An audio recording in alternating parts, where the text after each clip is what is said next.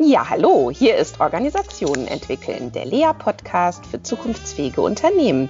Ich bin Christina Grubendorfer und ich spreche heute mit Ute Clement. Genau, und zwar zur Frage Frauen in Führungspositionen. Wo stehen wir da eigentlich gerade? Ja, herzlich willkommen und ähm, schön, dass du da bist, Ute, und wir beide uns heute über dieses äh, sehr, sehr spannende und vielleicht auch oft emotional aufgeladene Thema zu unterhalten. Ja, freue ich mich auch drauf. Ja, ja, Ute, wir kennen uns ja aus ähm, vor allen Dingen aus dem Kontext Simon Weber and Friends. Da sind wir beide Netzwerkpartnerinnen ähm, und natürlich auch aus dem Club Systemtheorie, wo wir seit einigen Jahren äh, Mitglieder sind. Und äh, ja, was uns auch verbindet, ist, wir sind beide Unternehmerinnen, haben unser eigenes Beratungsunternehmen und du bist seit vielen, vielen Jahren ähm, da jetzt auch schon erfolgreich tätig in internationalen und in Change-Kontexten und hast aber auch vorher viele Jahre ja in großen Konzernen als interne äh, Beraterin gearbeitet, wie zum Beispiel bei Daimler. Ja. So, und das Thema beschäftigt dich in letzter Zeit ganz stark. Das haben wir immer wieder auch in Gesprächen, in Pausen und so weiter festgestellt. Und äh, deswegen super, dass wir das hier heute mal auf die Tonspur bringen. Ja, also ehrlich gesagt beschäftigt mich in letzter Zeit wieder stark, weil ähm, äh, es ist ja so ein interessantes systemisches Phänomen, dass man ja eher erklären muss, wenn sich Sachen nicht verändern, weil das natürliche Leben wäre ja und der natürliche Fortgang wäre, dass sich Sachen verändern. Und ähm, es ist schön, dass du das erwähnt hast. Ich war ja in den 90er Jahren in einem, in einem großen Automobilkonzern und hatte da auch manchmal so Projekte zu äh, Frauen in Führungspositionen. Und äh, die Themen haben sich da leider einfach ganz wenig verändert. Und deswegen beschäftigt es mich in letzter Zeit wieder viel, viel mehr, warum sich eigentlich in dem Thema so, so wenig verändert. Und jetzt habe ich mal die, ähm, die mutige These äh, oder, oder habe ich mal irgendwie so überlegt, ob es nicht auch in die Richtung geht, dass es Frauen eigentlich jetzt, wenn wir die Pandemie zum Beispiel angucken, ähm, viel, viel besser da eigentlich durchführen. Und die Frage ist, warum tut sich in dem Thema dann nicht mehr? Ja. Ja, jetzt sind wir ja hier nicht zufällig auch äh, bei dem Podcast Organisationen entwickeln äh, mit einem starken Blick auf Organisationen unterwegs. Und wenn man auf Organisationen schaut, dann liegt natürlich die Frage sehr nahe, inwiefern sind denn einfach auch strukturelle Bedingungen dort dafür mitverantwortlich, dass ähm, eben Frauen dort äh, noch, noch eine andere Rolle spielen als Männer in den Organisationen. Ne? Also das ist etwas, worauf wir natürlich ganz schnell ähm, auch schauen. Ist das was, ähm, also denkst du da auch in diese Richtung? Naja, also ich glaube, ich weiß jetzt nicht genau, Strukturen ist, ist ja so eine Frage formal, ähm, glaube ich, äh, äh, ist da relativ, äh, würde, glaube ich, jetzt jeder sagen, naja, formal äh, ist, ist, ist, kann ja jede Frau sich, sich bewerben oder es gibt diese Runden oder sowas. Es ist, glaube ich, aber so eher ähm, diese äh, geheimen äh, Regeln einer Organisation oder diese Hidden Rules oder sowas, mhm. was das schwerer machen. Auf der anderen Seite, was wir jetzt gerade sehen, um, um nochmal auf diese Eingangsthese zu kommen, ist, dass eben äh, viele Frauen, die äh, äh, jetzt an der Spitze sind, zum Beispiel in dieser Krise, ähm, viel besser durch, dadurch navigieren. Ne? Also wir sehen, es gibt ja diese Grafiken, die wurde in den sozialen Netzwerken auch oft geteilt. Alle äh, Staaten, die das bisher ganz gut gemacht haben, werden von Frauen geleitet. Warum ist es so?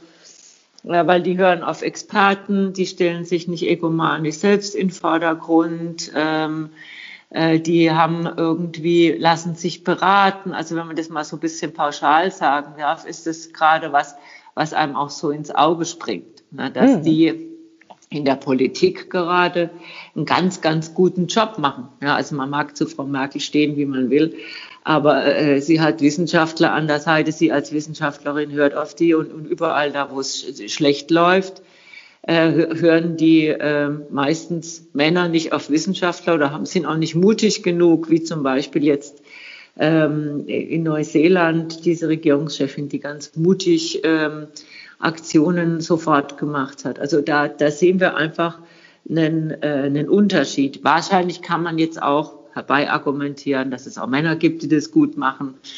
Aber es ist so augenfällig gerade. Ja, naja, also es deutet so einiges auch auf einen Wechsel in Denkmustern hin, ähm, was jetzt das Geschlecht angeht von Vorgesetzten. Und es setzt sich ja doch auch hier und da ähm, durch äh, dieser, dieser Satz, Frauen sind eben die besseren Chefs, ja, aber Chef ist trotzdem immer noch gleich Mann. So, und ich glaube, das ist äh, eben die eine Seite, zu wissen, ja, eigentlich wären Frauen äh, die besseren Vorgesetzten und gleichzeitig sind wir aber eben in einem System unterwegs, was eben immer noch ähm, den Chef als Mann sieht. So, und ich glaube, das ist beides da. So, und jetzt ist die Frage, wie kommen wir aus der Nummer raus? Oder was ist da eigentlich noch dazu zu sagen? Na, wie, also das ist ja ganz äh, vielschichtig. Ne? Die Frage ist, wo wir da einsteigen wollen. Ne? Das eine ist ja diese, diese Sprache und ähm, also ich habe ich hab ja Psychologie studiert und schon im Studium haben wir irgendwie über äh, Frauensprache, Männersprache habe ich ein Seminar gemacht. Also das, das, reden wir nicht von den 90ern, sondern von den 80ern. Mhm. Und es war immer klar, dass ähm, wenn ich sage, der Chef, äh, dass das natürlich immer diese Linguisten sagen, das ist eben bei uns ähm, das, ähm, wie heißt das, dieses, äh, dass eben die Frauen da inkludiert werden, aber kein Mensch stellt sich dann eine Frau vor, sondern ja. immer einen Mann, ja. Und jetzt setzt sich das ja auch durch. Ich, wenn wir jetzt diese Berichterstattung von USA äh, sehen, wir sehen genau, welche Kommentatoren sagen, äh, äh, sagen, das sind Wahlmänner oder welche Personen sagen oder welche Kommentatoren sagen, das sind Wahlpersonen oder, äh, ne, oder Wahlleute oder wie mhm. auch immer. Ja? Diese, mhm. Dieses ähm,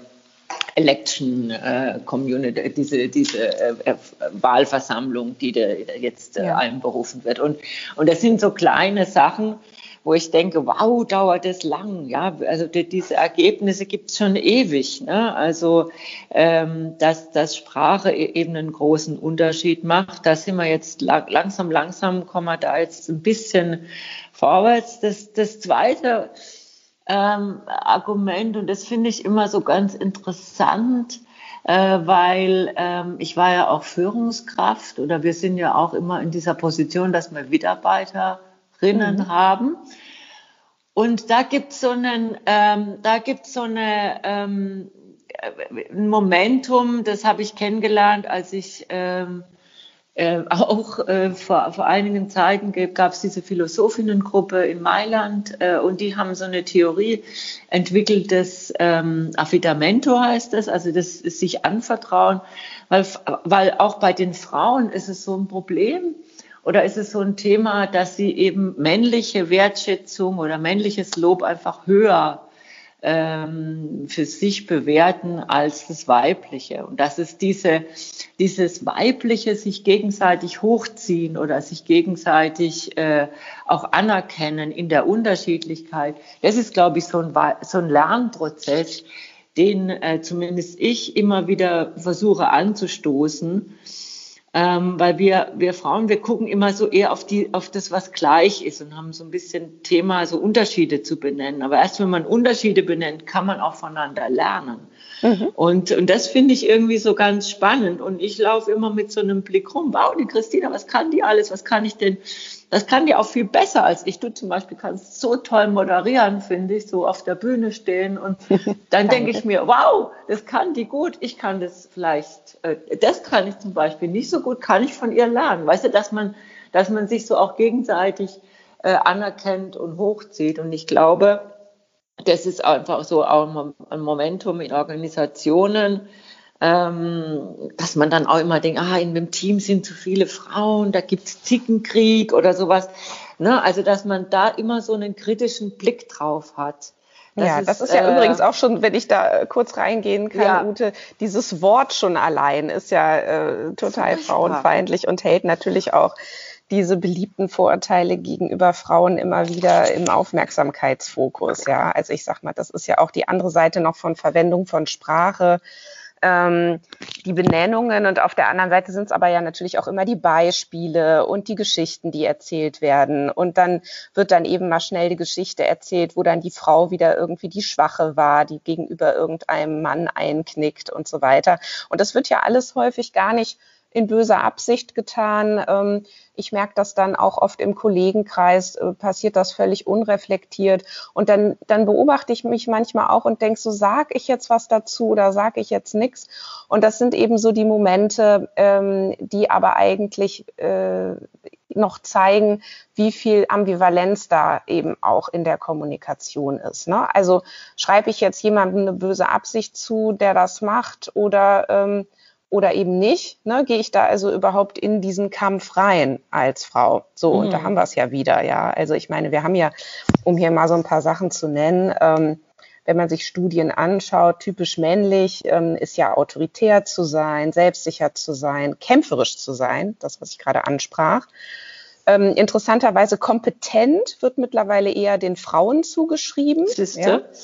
Und, ähm, und, und ähm, dann gibt's noch so neutrale Sachen wie mutig oder ergebnisorientiert. Und typisch weiblich sind dann eben flexibel, umsichtig und teamfähig. Und ich glaube, das sind aber Eigenschaften, die vielleicht ähm, bis, wenn du jetzt Corona ansprichst, vor Corona oder vor dieser aktuellen Krise, äh, war das vielleicht so unter ferner Liefen. So, ja, ach, ist ja auch ganz, ganz gut, flexibel zu sein oder umsichtig oder teamfähig zu sein. Wenn man das jetzt aber in den Kontext stellt, wie komme ich eigentlich in sehr unsicheren Zeiten zu intelligenten Entscheidungen, ähm, und wir uns Entscheidungsprozesse anschauen, dann ähm, wissen wir ja mittlerweile sehr gut, wie wichtig es ist, hier das Mehrhirndenken zu aktivieren. Das heißt, hier auch sich Widerspruch zu organisieren, sich verschiedenste Perspektiven reinzuholen, ähm, äh, vielleicht auch ganz Unbeteiligte mal zu fragen, wie die es machen würden. Und äh, da, ähm, und so habe ich dich eben verstanden, Ute, dass ja auch die Staaten, die im Moment besonders gut durch diese Zeiten steuern, von Frauen ähm, an der Spitze geführt werden, die dann das eben auch viel eher tun, ja, die eben nicht ihre, ähm, ihre Macht demonstrieren, indem sie einsame Entscheidungen treffen, äh, so wie das ja bei Trump ähm, so wunderbar zu sehen ist, ähm, sondern äh, dass sie sich eben diesen Widerspruch holen und diese Perspektivvielfalt reinholen.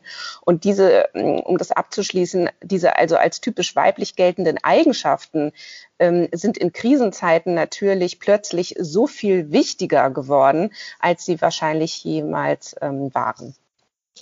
Ja, also das, das wahrscheinlich ist es genau, wie, wie, du sagst, dass eben diese, dass es da so eine Spannung gibt zwischen der der Wahrnehmung, ne, was ist ein richtiger Leader und voran und, und entscheidend und einsam und was, äh, was ist eigentlich, und das äh, hätten wir ja schon lange, äh, hätten wir das gesagt oder sagen wir das, was ist eigentlich die Funktion äh, von Führung, ne? einbeziehen, auf Rat hören, Empowerment, also Empowerment, wenn es auf politische überträgst, ne, auf die Regionen gucken oder die, die, die Strukturen und, ähm, und genau das ist das, was man, wenn man das dann macht, äh, das natürlich sich sperrt mit diesem, mit dieser äh, Vorstellung des, des grandiosen äh, Leaders, der alleine vorangeht, was so ein mittelalterliches Heldenepos irgendwie manchmal noch äh, zu sein scheint. Ne? Also ja. Da, und da denke ich, da äh, gibt es ja jetzt auch gerade in der, in der Politik ähm, sehr, sehr viele Frauen, die da sehr, sehr mutig und, und, und klar vorangehen. Egal wie man jetzt politisch zu denen steht, ja. Aber wir haben einfach im Moment, wenn ich so gucke, haben wir einfach paar richtig tolle Frauen, die sich hinstellen und die auch äh, auch in Diskussionen und in Talkshow, wie die Malu Dreier oder so, nicht dauernd irgendwie ich, ich, ich, äh, äh, vor, vorpressen müssen. Und das ja. ist einfach wohltuend. Ja. Mhm. Ja, das, ich muss mich ähm, auch ähm, von eben, also das, was ich eben gesagt habe mit der Corona-Krise und dass die Eigenschaften von Frauen da jetzt vor allen Dingen so in den Vordergrund kommen, muss ich eigentlich nochmal ähm, korrigieren. Denn eigentlich, seitdem diese ganze Agilitätsbewegung ähm, so groß geworden ist, in den Organisationen vor allen Dingen, also wenn ich jetzt erstmal wieder von der Gesellschaft wegkomme auf die organisationale Ebene, ähm, dann ähm, wurde ja der Ruf immer lauter, ähm, zum Beispiel auch ähm, äh, Hierarchien zu hinterfragen oder so klassische Formen der Entscheidungsfindung zu hinterfragen und eben zu gucken, wie können wir eigentlich mehr äh, Selbstführung in Teams etablieren und, und, und. Ich meine, wir kennen das alles.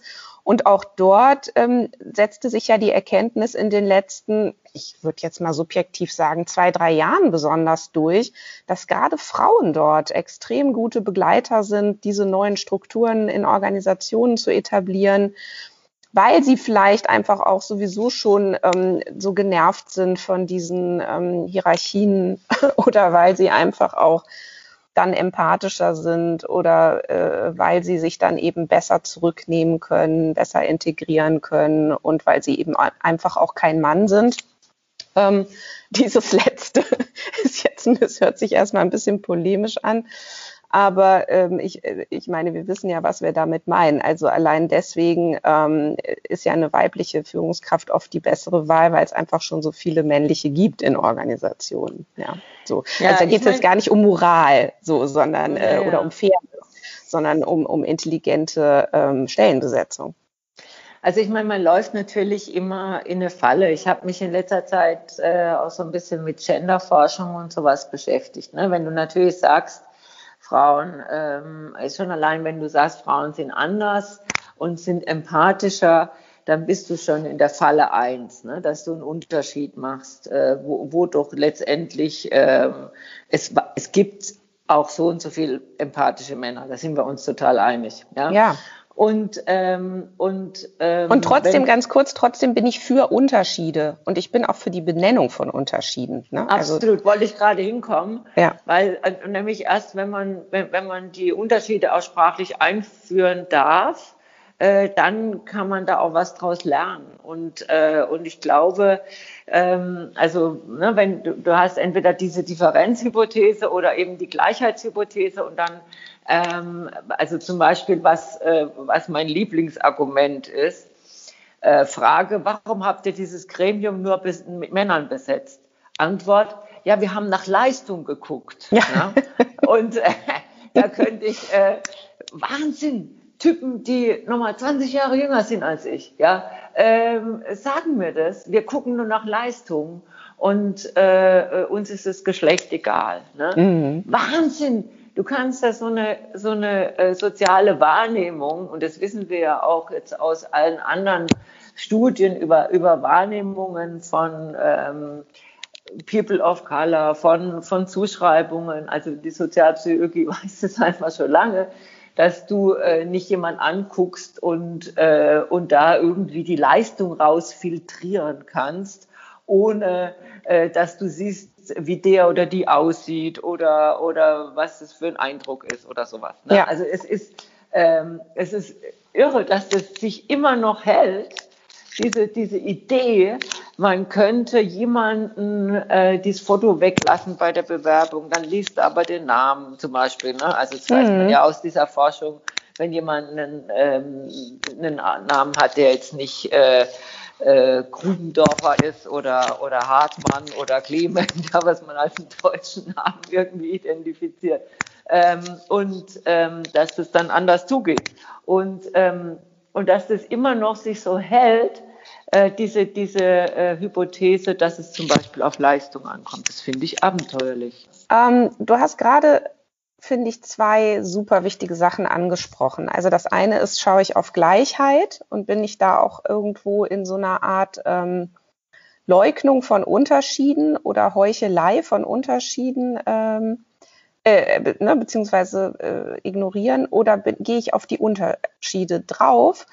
Ähm, und ich habe da eine deutliche Präferenz ähm, für diese Unterschiede. Also wenn ich schon allein höre, ja, wissen Sie, bei uns in der Organisation spielt das überhaupt keine Rolle, ob Sie ein Mann oder eine Frau sind oder welche äh, äh, sexuelle Orientierung Sie haben oder welche kulturelle äh, Prägung Sie haben. Ähm, äh, also da wird mir ja schon schlecht, wenn ich sowas höre, ne? weil ich meine, das lässt ja völlig außer Acht, dass es ja um was anderes geht, äh, nämlich nicht, es spielt keine Rolle, sondern ähm, naja, es spielt schon eine Rolle natürlich äh, und es gibt Unterschiede und wir schauen aber, dass wir die bei uns äh, strukturell schlau einsetzen. Das, das ist ja eigentlich mhm. das, was man hören möchte. Ja. Mhm. Und, und dieses Beispiel, was du eben nanntest mit diesem, ja, wir haben nach Leistung ähm, ausgesucht, da sind ja zwei Denkfehler drin. Also das eine ist ja sowieso schon, ähm, wieso wirkt es denn so, als ob der eine mehr oder weniger leistet? Ne? Also ich meine, wir Systemtheoretiker, mhm.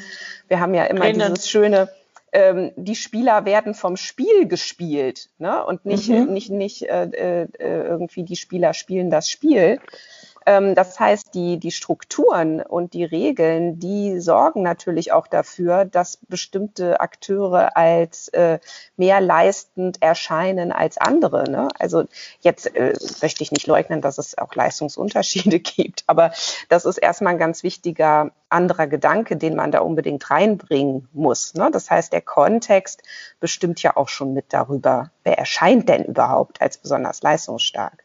Richtig. Also ich habe ich hab so ein Schlüsselerlebnis gehabt und ich habe einfach so aus so Geschichten viel gelernt. Ich habe äh, als wissenschaftliche Hilfskraft, da habe ich noch studiert, habe ich beim Studium Generale äh, in Heidelberg äh, gearbeitet und ähm, und da ging es ja immer darum, diese Studium Generale war immer ein Thema, das ganze Semester lang, es wurde immer hochkarätigst wissenschaftlich besetzt.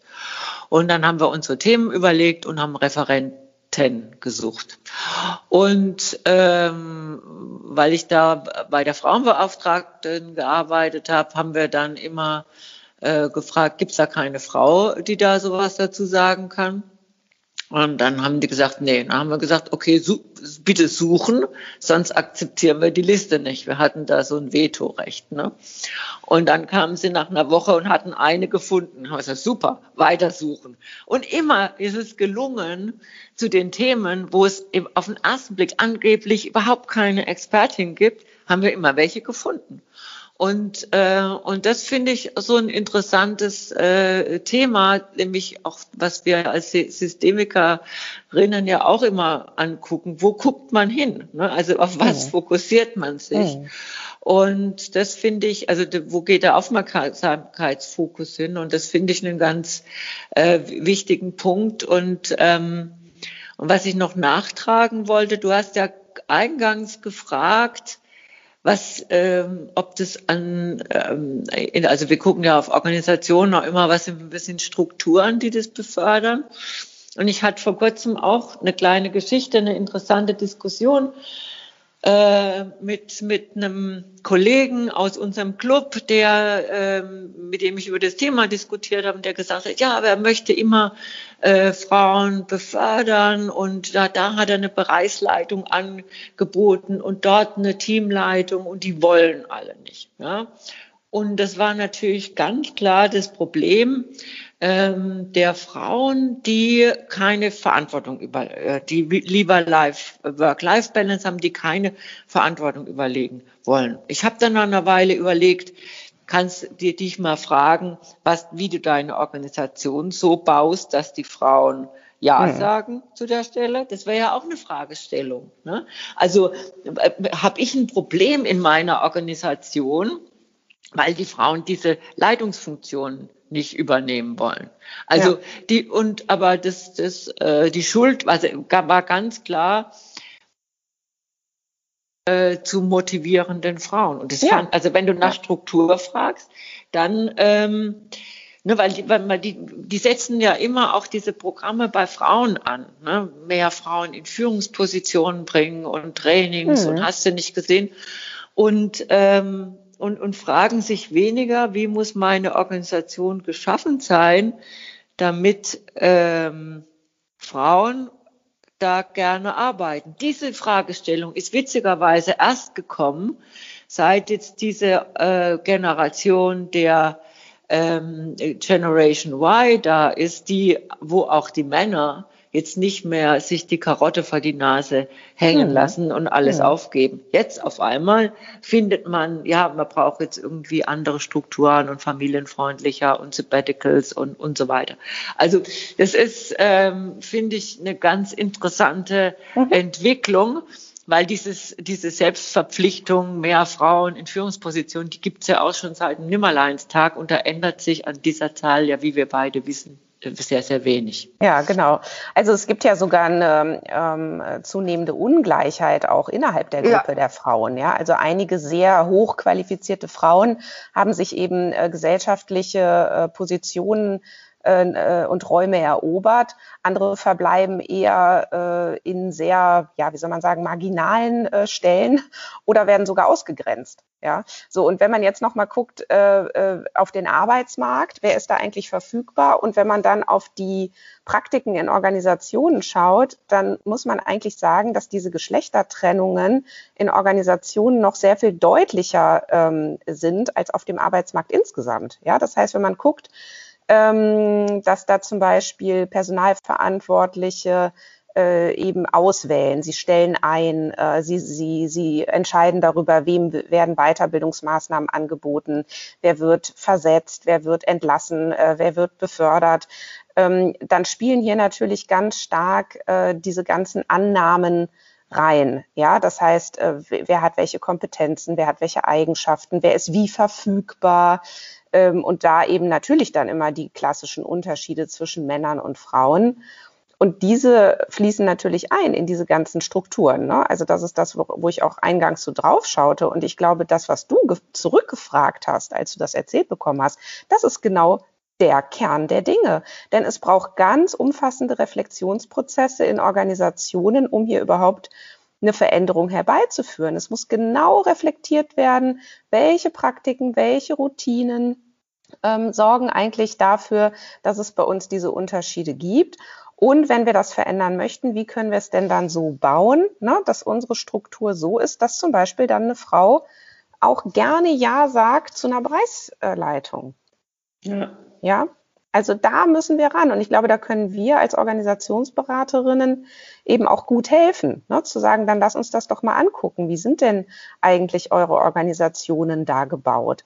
Und ähm, jetzt nochmal äh, rein von der Organisation geschaut, muss man sicher da auch wieder ein Stück zurücknehmen, was so diese ganzen ähm, eben Fairness- und Moralfragen angeht und eben sehr nüchtern drauf schauen und sagen, na, ihr seid ja wirklich Entschuldigung, aber schön blöd, wenn ihr es echt nicht schafft, ähm, diese äh, also Frauen in Führung zu bringen, denn dann werdet ihr einfach als Organisation weit hinter dem zurückbleiben, wo ihr eigentlich sein könntet.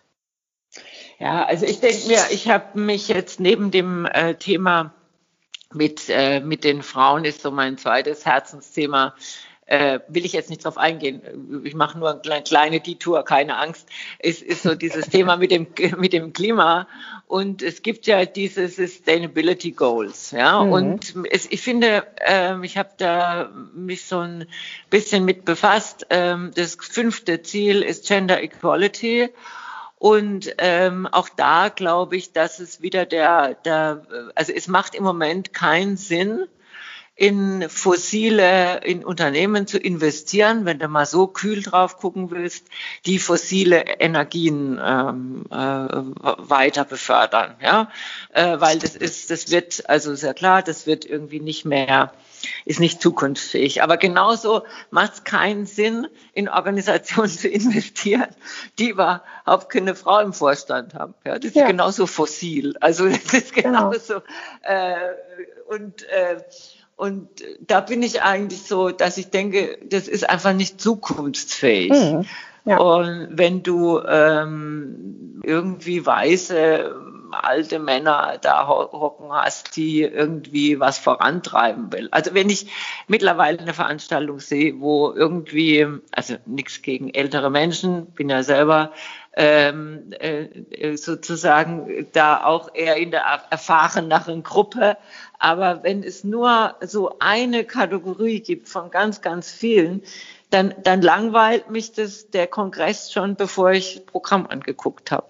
Ja. Es kann, das kann irgendwie in unserer diversen Welt ähm, ist allein schon diese Tatsache, finde ich, eine äh, ne, ne, ne Aussage von äh, Rückständigkeit. Ja, finde ich ähm, auch. Ja. Und, und ähm, so finde ich zum Beispiel so wirklich interessant ne, mit den DAX-Vorständen, wo dann die Frauen aufgeben und was, was die eigentlich dann davon haben. Klar haben sie einen kurzfristigen Gewinn, weil sie unter sich sind und ihre Boys-Networks machen können, weil es halt einfacher geht und weil man oder weil man in bestimmten Gruppen da nicht Rücksicht nehmen muss, wenn jemand kleine Kinder hat, weil man halt eben Partner äh, oder vor allem Partnerinnen hat, die das für einen übernehmen und, und, und so weiter. Jetzt, ist es dann vordergründig einfacher, aber solche Gruppen oder Strukturen sind aus meiner Sicht, ähm, es wäre genauso, wenn man sagt, man fängt jetzt ein Start-up an und fängt Kohleförderung an. Ne, würde jeder sagen, spinnst du, das ist wird doch abgeschaltet die Tage. Und genauso ist es für mich